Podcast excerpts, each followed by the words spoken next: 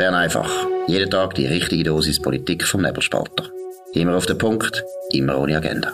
Der Podcast wird gesponsert von Swiss Life, ihrer Partnerin für ein selbstbestimmtes Leben. Das ist die Ausgabe vom 25. November 2022. Dominik Feusi und Markus Somm. Wir haben es gestern schon gesagt, wir sagen es heute noch einmal. Wir haben 170.000 Abonnenten auf Bern einfach. Das ist äh, der am schnellsten wachsende bürgerliche Podcast. Und wir danken euch für euer Interesse, für eure Unterstützung, für eure Loyalität, auch für Kritik, das ist selbstverständlich. Und könnt uns weiter unterstützen. Unter anderem könnt ihr uns auch unterstützen, natürlich, indem ihr das nebelspalter.ch Abo lösen und wenn ihr keins habt oder noch schon eins habt, könnt ihr das auch weiter verschenken. Die Aktion, die haben wir gestern schon mal vorgestellt, die gilt immer noch. Das Geschenkabo könnt ihr lösen auf www.nebelspalter.ch Schrägstrich Geschenkabo. Und das ist natürlich nochmal ein Geschenkabo, das auch ein bisschen vergünstigt ist. Nein, ihr kommt noch ein Kuvert über, wo ich und der Dominik mit unseren eigenen Händen im Schweiße unseres Angesichts unterschreiben, wo ihr dann nachher könnt, äh, dem schenken, wo das Geschenkabo überkommt. Wir tun es aber auch schon direkt zustellen, je nachdem, was ihr wollt, oder wir schicken es euch, je nachdem, was ihr wollt. Noch einmal die Aktion www.nebelspalter.ch Schrägstrich Geschenkabo nutzt die Gelegenheit und uns würde es natürlich auch freuen. Gut, was sind Themen heute in Bern einfach? Wir haben drei Schwerpunkte. Das erste ist, äh, wie immer, Bundesrat. Was ist der neueste Stand? Was läuft da? Bundesratsersatzwahlen am 7. Dezember 2022. Das rückt immer näher. Das zweite Thema ist eine sehr gute Geschichte von Alex Reichmuth, wo den sogenannten Klimaaktivisten oder man kann sagen Klimaterroristen vielleicht ein bisschen starkes Wort, aber immerhin auf der Spur ist wer tut die eigentlich finanzieren? Und das dritte große Thema, auch interessant, das CS-Sorgenbarometer ist wieder rausgekommen diese Woche, wie jedes Jahr, und das ist immer eine interessante I ja, interessante Einsicht in den Zustand von dem Land. Gut. Zuerst zum Bundesrat. Was ist da der Stand? Morgen wird die SP-Fraktion zusammensitzen und wird ihr Ticket beschließen. Das heißt, sie werden zwei Kandidatinnen vorstellen, besser gesagt wählen. Dominik, was sind da die, da der wichtigste Stand? Ja, interessant ist, auch da dazu könnt ihr heute Abend, also Freitagabend noch eine Analyse lesen, auch vom Alex Reichmuth, wo die drei Frauen genauer unter die Lupe genommen hat. Weil es heisst ja immer, ähm, das Evi Alemann und äh, Eva Herzog sind äh, so ein bisschen rechts, irgendwie nicht, nicht so links, sie sind schon fast bürgerlich, kapitalistisch und so. Äh, wenn man genau anschaut, oder, auf das, wo, wo, sie gemacht haben, auf die Smart Spider insbesondere, das hat der Alex unter die Lupe genommen, dann zeigt sich, ähm, die sind äh, genauso links wie die SP-Führung und wie die ganze SP-Fraktion, die sind also nicht etwa dort, wo ein Daniel Josic gestanden wäre, sondern äh, man hat letztlich den Daniel Josic auch äh, nicht nur mit ihm Mann ist man losgeworden, sondern auch jemand, der eben nicht so links ist wie die SP-Führung. Wir haben es schon ein paar Mal gesagt, wir sagen es jetzt noch einmal, dass alle Leute das sicher wissen. Es gibt wahrscheinlich keine Überraschung morgen. Äh, Dominik, wie siehst du das? Wer sind da Kandidatinnen, die wahrscheinlich gewählt werden? Ich glaube auch, es ist Eva Herzog und Evi Alemann. Alles andere wäre eine Überraschung. Ähm, und würde darauf hinweisen, dass irgendwie die SP-Führung zwar ein, äh, oder die Fraktion ein Ticket will, aber natürlich dort jemand draufsetzt, wo eigentlich gar nicht so gewählt werden, nämlich die Madame Bohm Schneider. Die, ähm, das ist, äh, äh, ja, ich will nicht sagen eine Alibi-Kandidatur. Sie hat das gemacht, damit auch noch jemand von der Romandie kandidiert, äh, wie es äh, die Fraktions- und, und Parteileitung angekündigt hat. Aber letztlich ähm, hört man aus dem Parlament, man hat es auch öffentlich können hören, vom Thierry Burkhardt, vom Damien Gauthier, dass äh, man nicht wird eine vierte Latinerin in Bundesrat wählen, weil ja das ist letztlich die einzige, das einzige, wo in der Bundesverfassung über die Zusammensetzung vom Bundesrat steht, ist, dass äh, die Regionen angemessen und nicht übertrieben äh, sollen ver, ähm, vertreten sein im Bundesrat. Und darum, wenn das käme, das wäre äh, schon irgendwo durch ähm, ein Zeichen, dass äh, die Fraktion letztlich wird die Bundesversammlung irgendwie nötigen, die andere Person dann zu nehmen.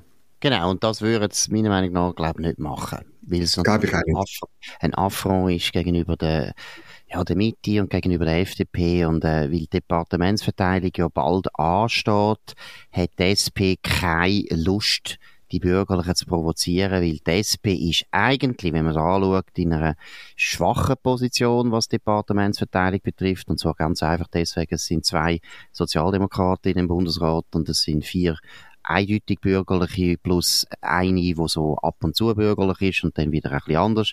Das ist Viola Amherd. Also die Mehrheit der Bürgerlichen ist eigentlich klar. Und trotzdem ist es nicht ganz sicher, ob die SP nicht ihre Wünsche durchbringt. Wir haben das schon ein paar Mal angesprochen. Einer der wichtigen Gerüchte, äh, in Bern äh, kursiert, ist, dass der Alain Berset eben auch Finanzminister werden Dominik, was sind da die, was ist der Stand der neuesten Gerüchte?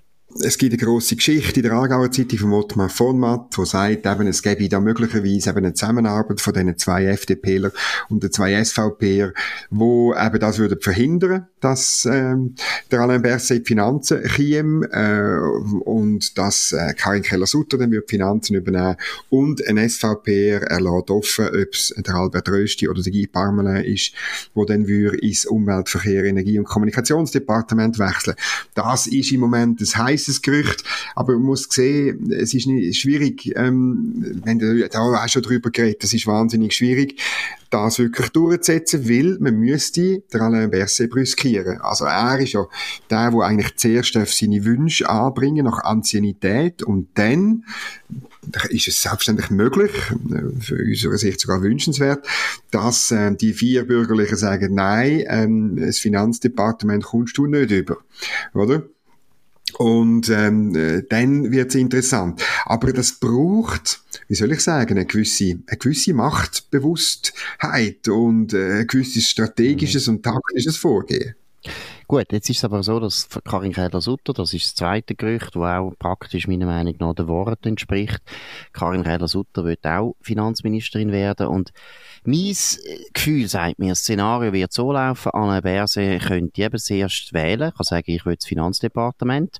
Dann können aber die Bürgerlichen sagen, ja, wollen wir nicht, wir stimmen ab und äh, du kommst nicht über, sondern Karin Keller kommt das über. Das können sie, das können sie durchsetzen, wenn sie gewisse Kraft haben und weil Karin Keller auch nicht die schwächste Persönlichkeit hat, glaube ich sogar, das würde so passieren, weil Karin Keller gibt da nicht nach. Sie hat schon das letzte Mal, muss man sich daran erinnern, wo sie ins EAPD gekommen ist, ist das so gewesen, dass der Kampf gegeben zwischen der Viola Amherd und der Karin Keller und da hat Karin Keller sich eindeutig durchgesetzt, indem sie dort auch gesagt hat, jetzt wird abgestimmt und dann haben die Bürgerlichen zusammengehabt, also die Bürgerlichen eben SVP und FDP haben zusammengehabt und so ist nachher das EAPD in freisinnige Hände gekommen. Also da bin ich fast todsicher, wenn der Berse würde sagen, ich will Finanzminister werden, die Bürgerlichen würden im ersten Durchgang sagen, nein, kommt nicht in Frage, Karin Keller wird Finanzminister. Und jetzt ist aber das Problem das, wenn es dann nachher später ums UWEC geht, entweder weil der Parmelin zum Beispiel dann sagt, der ist ja der Zweite, der kann sagen, was er will,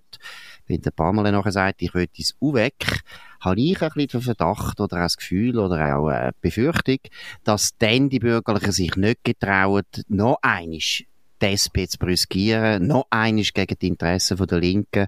Und das wäre vielleicht eben auch die Viola Amherd, noch einisch anzutreten, so dass am Schluss durchaus möglich ist, dass UWEC entweder zu der Amherd kommt, das ist auch ein Gerücht, das stark ist, oder dass sogar an die SP käme, was ja ein super GAU wäre. Aber ich weiss nicht, wie du es wie einschätzt, Dominik. Da, da, muss ich eigentlich den Bürgerlichen sagen, ist klar, das ist schwierig, das zweimal in der gleichen Sitzung zu machen. Aber von der medialen Wirkung her kommt es aufs Gleiche raus. Ob das gibt eine riesige Geschichte, wenn man einmal ein Berset das Finanzdepartement verweigert, dann kann man eigentlich ganz schon die Machtdemonstration durchziehen, wenn man sie einig macht. Und ähm, äh, ich glaube, es ist wirklich, du hast das auch schon angetönt, oder? Ich meine, es wäre auch ein Affront natürlich gegenüber der SVP dann, oder? Wenn die FDP Bundesrat Rat äh, würden in dem Moment, wo sie ihre Wünsche dann im Trockenen sind, letztlich der, der, dem Wunsch von der SVP, das UWEC zu übernehmen, letztlich dem versagen. Und das würde ähm, wieder zu dem führen, wo ganz, ganz mühsam ist für bürgerliche Politik in dem Land, wenn nämlich FDP und SVP irgendwie einen, einen Kampf haben miteinander statt eine ein mehr oder weniger funktionierende Zusammenarbeit. Das ist dann einfach schwierig. Und es gibt ein, wie soll ich sagen, es gibt eine Lösung für das Problem, nämlich man könnte ja die erste, die erste Auseinandersetzung verhindern, indem man am Alain Berset etwas anderes anbietet, oder? Und zwar, ja, das, das hört man auch schon etwas, oder? Und das ist auch eine Überlegung, die es gibt. Und die finde ich, muss ich jetzt sogar ehrlich sagen, die finde ich eigentlich gut. Wenn die Ignazio Cassis äh, sich könnte bewegen und sagen würde, ja, ich will jetzt Edi, was meiner Meinung nach seinen Fähigkeiten, seinen Erfahrungen eigentlich sowieso sehr gut würde entsprechen. Dann könnte man mal der Berse sagen, das Eda ist doch auch schön. Und ich glaube, ehrlich gesagt, wenn ich ganz das Kühl anschaue, würde ich sagen, für den Alain Berse wäre es Eda viel interessanter. Er hat selber mal wollen Diplomat werden. Er hat den Concours bestanden. Mhm. Das ist etwas, was ihn interessiert hat. Er könnte jetzt in seinem Bundespräsidialjahr als Außenminister das voll ausnutzen, könnte sich einbilden oder vornehmen, zumindest äh, die Beziehung zu Europa, zu der EU besser gesagt, äh, zu verbessern, wieder zu vertiefen, die vielleicht sogar den Rahmenvertrag wieder zu einer Verhandlung zu bringen und so weiter. Also im Ehrgeiz wäre keine Grenze gesetzt. Also ich muss jetzt da ein bisschen Werbung machen, damit ja, genau. das natürlich macht oder? Weil, weil letztlich ist es, würde es ein bisschen, wie gesagt, ich finde ja eigentlich wäre es ganz einfach für die Bürgerlichen, aber sie haben vielleicht Nerven nicht. Also müssen wir jetzt schauen, dass sie die Nerven behalten, damit das UWEC bürgerlich wird, weil das ist extrem wichtig. Finanz ist auch sehr wichtig, aber das UWEC ist eigentlich wichtiger, dass sie jetzt bürgerlich wird, weil Finanzen, wo wir ehrlich sind, da muss man jetzt einfach die Schulden verwalten. Das könnte noch blöd sein, aber da würde ich jetzt sagen, das ist, es gibt nicht mehr so viel zu regulieren im Finanzmarkt. Also es wäre nicht so schlimm. Aber wie gesagt, das wäre meiner Meinung nach die beste Lösung, dass der Ignazio Cassis sagt, äh, Edi ist auch schön und dann könnte man mal Herrn Berse das Eda anbieten, wo ihm sicher würde sehr passen. Ja, und dann hätte man sicher das Problem ein bisschen entschärft. Aber ich bleibe dabei. Eigentlich wäre es sehr einfach. Man müsste einfach abstimmen, aber alle Leute, die den Bundesrat gut kennen, du auch, wissen ganz genau, das sind sieben Leute, die haben immer das Gefühl, ja, wir müssen ja nachher noch zusammenarbeiten mhm. das ist nicht gut und so ein Affront. Und das Lustige ist, dass nur die Bürgerlichen so denken. Während die Linken, da wissen wir ganz genau, hätten die Mehrheit 4 zu 3 in dem Bundesrat, es gäbe nie mehr einen Departementsentscheid, wo die Linken nicht gutheissen würden, sie würden es immer durchdrücken. Nur, nur mehr Bürgerliche sind so dumm, es ist eben nicht Anstand, es ist einfach dumm und sagen, ja, ja, wir sind da grosszügig und geben der, der, der, der Linken die Departement, die ihnen passen.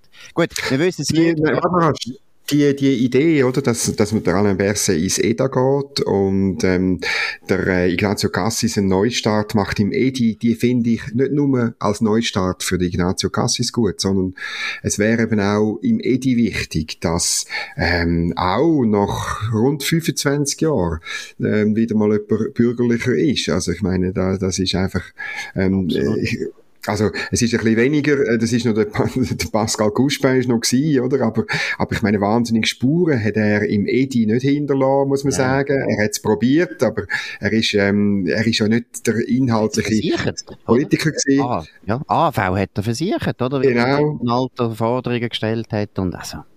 Und, und ich meine, jetzt, man muss wirklich sagen, zehn Jahre läuft dort nichts, oder? Der Alain Berset hat im Gesundheitswesen gar nichts standgebracht. Bei der AV hat er, ähm, äh, mitgeholfen jetzt am Schluss, aber bei einer Reform, die nicht auf seinem Mist gewachsen ist.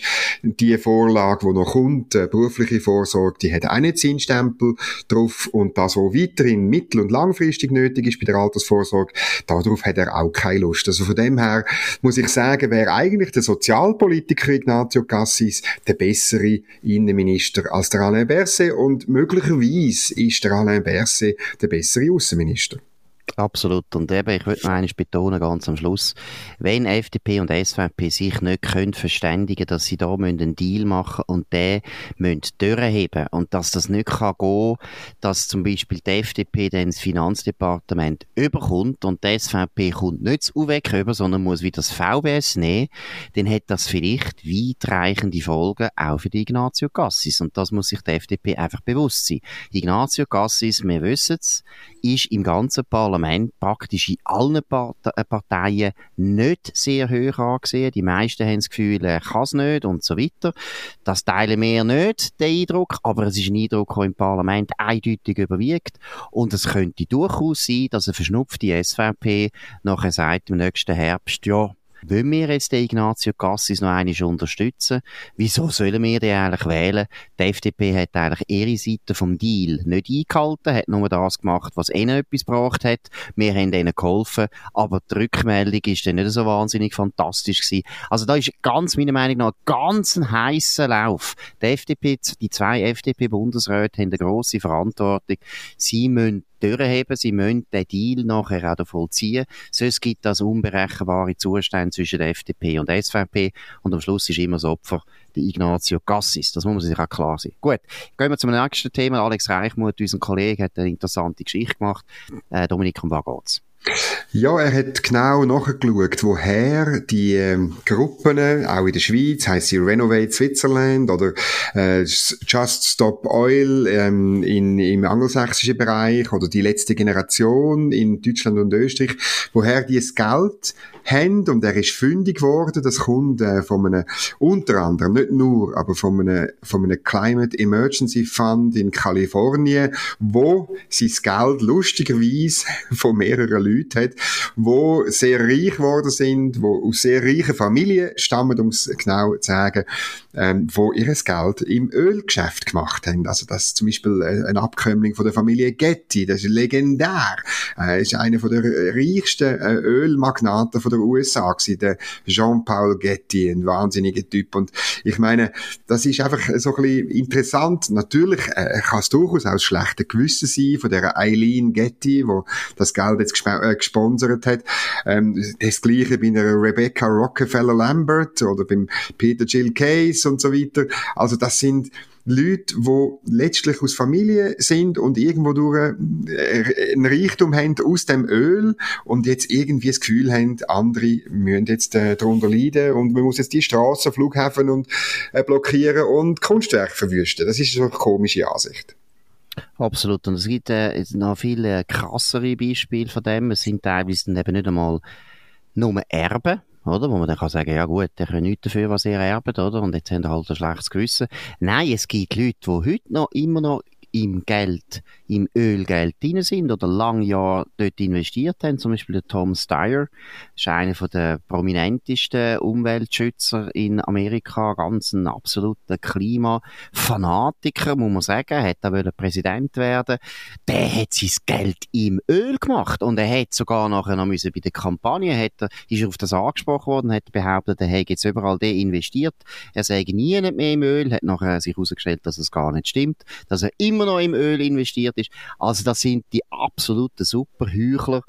Das das eine. Und häufig, das muss man auch noch sagen, haben die auch noch andere Interessen. Zum Beispiel auch ein lustiges Geschichtchen ist ja auch, dass viele von den Leuten, die ihr Geld gemacht haben im Öl, dann zum Beispiel die ganze Anti-Atom-Lobby in Amerika finanziert haben, weil es darum gegangen ist, dass sie Atomkraftwerke haben wollen verhindern. Warum? Weil sie gewusst haben, Gas und Öl haben dann natürlich eine bessere Zeit, wenn es gar kein Atomkraftwerk gibt. Also, es ist sehr viel Verlogenheit in dem Business drin und ihr könnt davon ausgehen, wenn viel Geld fließt, dann äh, ist die Versuchung immer groß, dass man äh, eben Züge macht, die meiner Meinung nach äh, sehr problematisch sind. In dem Zusammenhang vielleicht auch eine andere Geschichte, die heute in der Zürich Zeitung war, ist vom Zeno Geisseler, ganz ein guter äh, Lokalredakteur bei der Zürich Zeitung, hat herausgefunden, dass wenn es um das Ankleben geht, oder, wo, wo sehr viele Leute extrem aufregt, mich auch, ich finde es eine Zumutung, Nötigung, eine Poli Nötigungspolitik, also so Leute, die sich festkleben auf der Straße. Die Stadtpolizei Zürich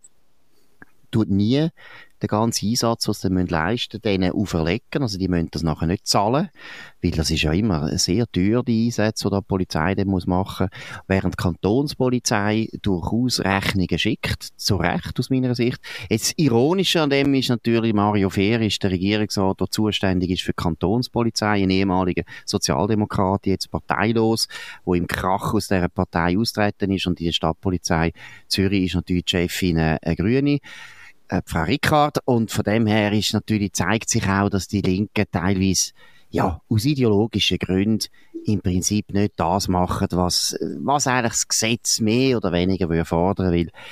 Man kann ja mal ein Auge zudrücken, wenn man zuerst mal sagt, ja, das war jetzt eine Demonstration und der Polizeieinsatz ist ein bisschen teuer. Aber wenn man ja sieht, dass die systematisch immer wieder solche Nötigungen machen, dann ist es absolut richtig, dass man einfach sagt, hey, ihr zahlt das es spielt halt wieder Politik drin rein und es ist blöd, wenn der Rechtsstaat dann unterschiedlich mit so gleichartigen Vorkommnissen ähm, umgeht. Das ist eigentlich nicht die Idee, sondern äh, die Idee wäre schon, dass man es überall gleich macht. Und, und es ist klar, eigentlich haben wir etwas wie eine, wie eine verursachergerechte Verrechnung von, von ähm, äh, Gebühren und, und so weiter. Äh, jeder von uns, der mal irgendein Formular hat müssen haben bei einer Gemeinde, weiß genau, was ich meine. Dort wird sofort 20, 30, 50 oder noch 300, 500 oder 1000 Franken in Rechnung gestellt, außer wenn man sich festklebt, dann ist überhaupt kein Problem. Vielleicht, wenn man ein Formular aufs Maul klebt, dann muss man zahlen, weil das Formular ist so teuer gewesen und das muss man, eben, Formular gibt's nicht gratis vom Staat, das ist klar. Ja. Gut, jetzt kommen wir noch zum letzten Thema, das ist das Sorgenbarometer von der Credit Suisse. Gut, Credit Suisse hat selber genug Sorgen, dass man sich kann fragen warum sie noch ein Sorgenbarometer machen über die Schweiz. Aber es sind doch immer sehr interessante Erkenntnisse. Dominik, was ist dir am meisten aufgefallen? Ja, der Credit Suisse macht das seit über 40 Jahren und das ist, ist natürlich interessant. Zum ersten Mal wirklich auf, äh, auf Platz eins ist äh, Umweltschutz und Klimawandel. Ähm, und ich habe dann aber noch genau die Methoden angeschaut. Das ist natürlich wieder so ein bisschen, hm, hm, hm. Man hat zwar 1774 Leute befragt, aber nur 300 von denen wirklich äh, mündlich. Die anderen hat man über ein bestehendes Panel eingeladen oder äh, man hat auch einen Link einfach in den sozialen Medien Medien gestreut. Das ist natürlich dann schwierig, auch wenn man es nachträglich noch tut, ähm, gewichten und schön äh, nach Quoten machen, so dass man es, äh, dass man sagt, mal, man hat eine Grundgesamtheit, äh, wo man dann kann abbilden. Aber trotzdem, also Umweltschutz auf Platz eins, äh, AHV Altersvorsorge auf Platz zwei auch da, das sind die zwei Sachen, wo wir im Sommer natürlich heftig diskutiert haben, weil es heiß war und weil ein Abstimmungskampf war. Und auch Zufall, der Befragungszeitraum ist auch der Juli und der August. Und ich vermute, dass das ein bisschen reingespielt hat. Dann auf Platz drei kommt aber Energiefragen, Kernenergieversorgungssicherheit. Platz vier Beziehungen zu Europa ähm, EU-Rahmenabkommen Zugang zum Markt und äh, Platz 5 ist dann Inflation, Geldentwertung, dann kommt, kommt Gesundheitspolitik, dann kommt allgemeine Versorgungssicherheit, wieder mit Energie. Ich weiß nicht genau, äh, wie denn das, äh, wie denn das äh, wenn man es so ein bisschen teilt, vielleicht wäre es sonst das andere Thema noch höher. Krieg in der Ukraine, ist auf Rang 8 Nummer, das Ausländerproblem auf Rang 9, Flüchtling, Asylfrage auf Rang 10. Auch da, oder, wenn man es zusammenzählen, die 19 und 16 Prozent, wäre Zuwanderung als grobes Oberthema sehr viel weiter vorne. Genau, es wird immer ein bisschen, ja, wie soll man sagen, manipuliert ist ein falsches Wort, aber nein, nein. es ist ja so, dass sie die Liste, das ist natürlich auch ein bisschen das Problem, sie tun ja die Liste den Leuten auch vorlegen, so viel ich weiß und äh, dann ist natürlich auch wieder klar, dass schon eine gewisse Vorauswahl ist, man muss das machen, weil man, wenn man einfach offen würde fragen, kommt man vielleicht auf 50 verschiedene Themen, das macht natürlich auch keinen Sinn, in dem Sinn verständlich, aber ich habe mich immer gewundert, warum die AHV so wahnsinnig hoch liegt, immer, überall. Und dort äh, habe ich schon einfach das Gefühl, ja, den Leuten fällt nichts ein und dann sagen sie, ja gut, AHV ist schon immer noch das Problem, habe ich in der Zeitung gelesen. Also, das finde ich meistens nicht so interessant an dem Sorgenbarometer. Aber etwas anderes ist interessant, nämlich zu der schweizerischen Identität sind die Leute auch befragt worden. Und was ist dort, Dominik, die interessanteste Erkenntnis? Ja, das, das finde ich einen, einen, wichtigen Abschnitt, oder? Man hat gefragt, woher die Schweizer Identität unter Druck ist. Und da ist ähm, am meisten, 71 Prozent, haben zur Antwort gegeben, ähm, von der globalen Wirtschaft und der Abhängigkeit von der Schweiz von der globalen Wirtschaft. Von der EU ist die Identität Druck und von der Zuwanderung. EU haben 67 Prozent gesagt, Zuwanderung 60 Prozent. Ähm, und das ist, äh, das ist doch ein, ein Resultat, wo ich denke, wo, wo, wo noch verrückt ist. Also wenn, wenn äh, letztlich zwei Drittel ähm, die Identität unter Druck sehen in der Schweiz, dann zeigt das eine Befindlichkeit auf, wo, glaube ich, bei diesen, bei diesen zehn Sorgen zu wenig zum Ausdruck kommt. Absolut. Und eben, ich finde auch interessant, globale Wirtschaft. Ich meine, was immer das soll heißen, aber ist ein bisschen ein Hinweis, warum die grossen Konzerne heute bei den Abstimmungen immer wieder Probleme haben und nie richtig äh, zum, auf den grünen Zweig kommen, weil mhm. viele Schweizer offensichtlich das Gefühl haben, das ist Ausdruck von dieser globalen Wirtschaft, das sind die globalen Manager, die Söldner, äh, auch, äh, ja, man merkt einfach, dass die Grosswirtschaft sehr unbeliebt worden ist. Und das ist, wie sonst hat man ja nicht Angst vor der globalen Wirtschaft. Das, das eine, eine ist klar, man hat das Gefühl, äh, im Ausland gibt es grosse Konzerne, aber die globalen Konzerne in der Schweiz selber sind ja offensichtlich auch etwas, was man als Bedrohung empfindet. Oder dann eben das andere, finde ich auch interessant, Identität die EU. Dort würden wir gerne wissen, was konkret gemeint ist. Ist gemeint, dass wir irgendwie politisch unter Druck sind von der EU? Oder ist gemeint, dass wir zu viel Zuwanderung haben aus der EU? Weiß ich auch nicht. Und eben das Gleiche ist natürlich Zuwanderung, das ist eigentlich fast das Banalste. Finde ich auch interessant, weil man ja gleichzeitig in den letzten Jahren immer wieder gehört hat, dass die Schweizer eben sehr stolz sind, immer mehr stolz sind auf das eigene Land das hängt eng miteinander zusammen. Also man kann ja durchaus stolz sein aufs Land und trotzdem gerade aus dem Grund das Gefühl haben, ja, es ist aber bedroht.